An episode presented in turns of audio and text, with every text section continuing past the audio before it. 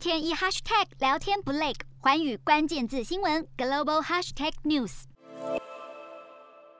泰国在十一月一号终于对完全接种疫苗者开放入境，第一天就有大约六十一架次的商业航班降落在素万纳普机场，全国机场大约有近七千名的乘客，而大部分的班机来自欧洲，有接近半数是外国游客，其余为泰国归国者。好，尽管机场是逐渐开放，但是对于防疫的措施仍然相当严格，入境时除了测量体温，还要做核酸检测，而远在欧。欧洲参加 COP26 的泰国总理帕拉育就表示，希望泰国机场开放的首日，所有的乘客有宾至如归的感受，并督促所有的机场相关行业以及国内各行各业，为了泰国的观光经济复苏，务必要严格做好防疫规定。瞄准新南向商机，剖析东南亚发展。我是主播叶思敏，每周五晚间九点记得锁定。看见新东协就在环宇新闻 MOD 五零一中加八五凯播二二二及环宇新闻 YouTube 同步首播。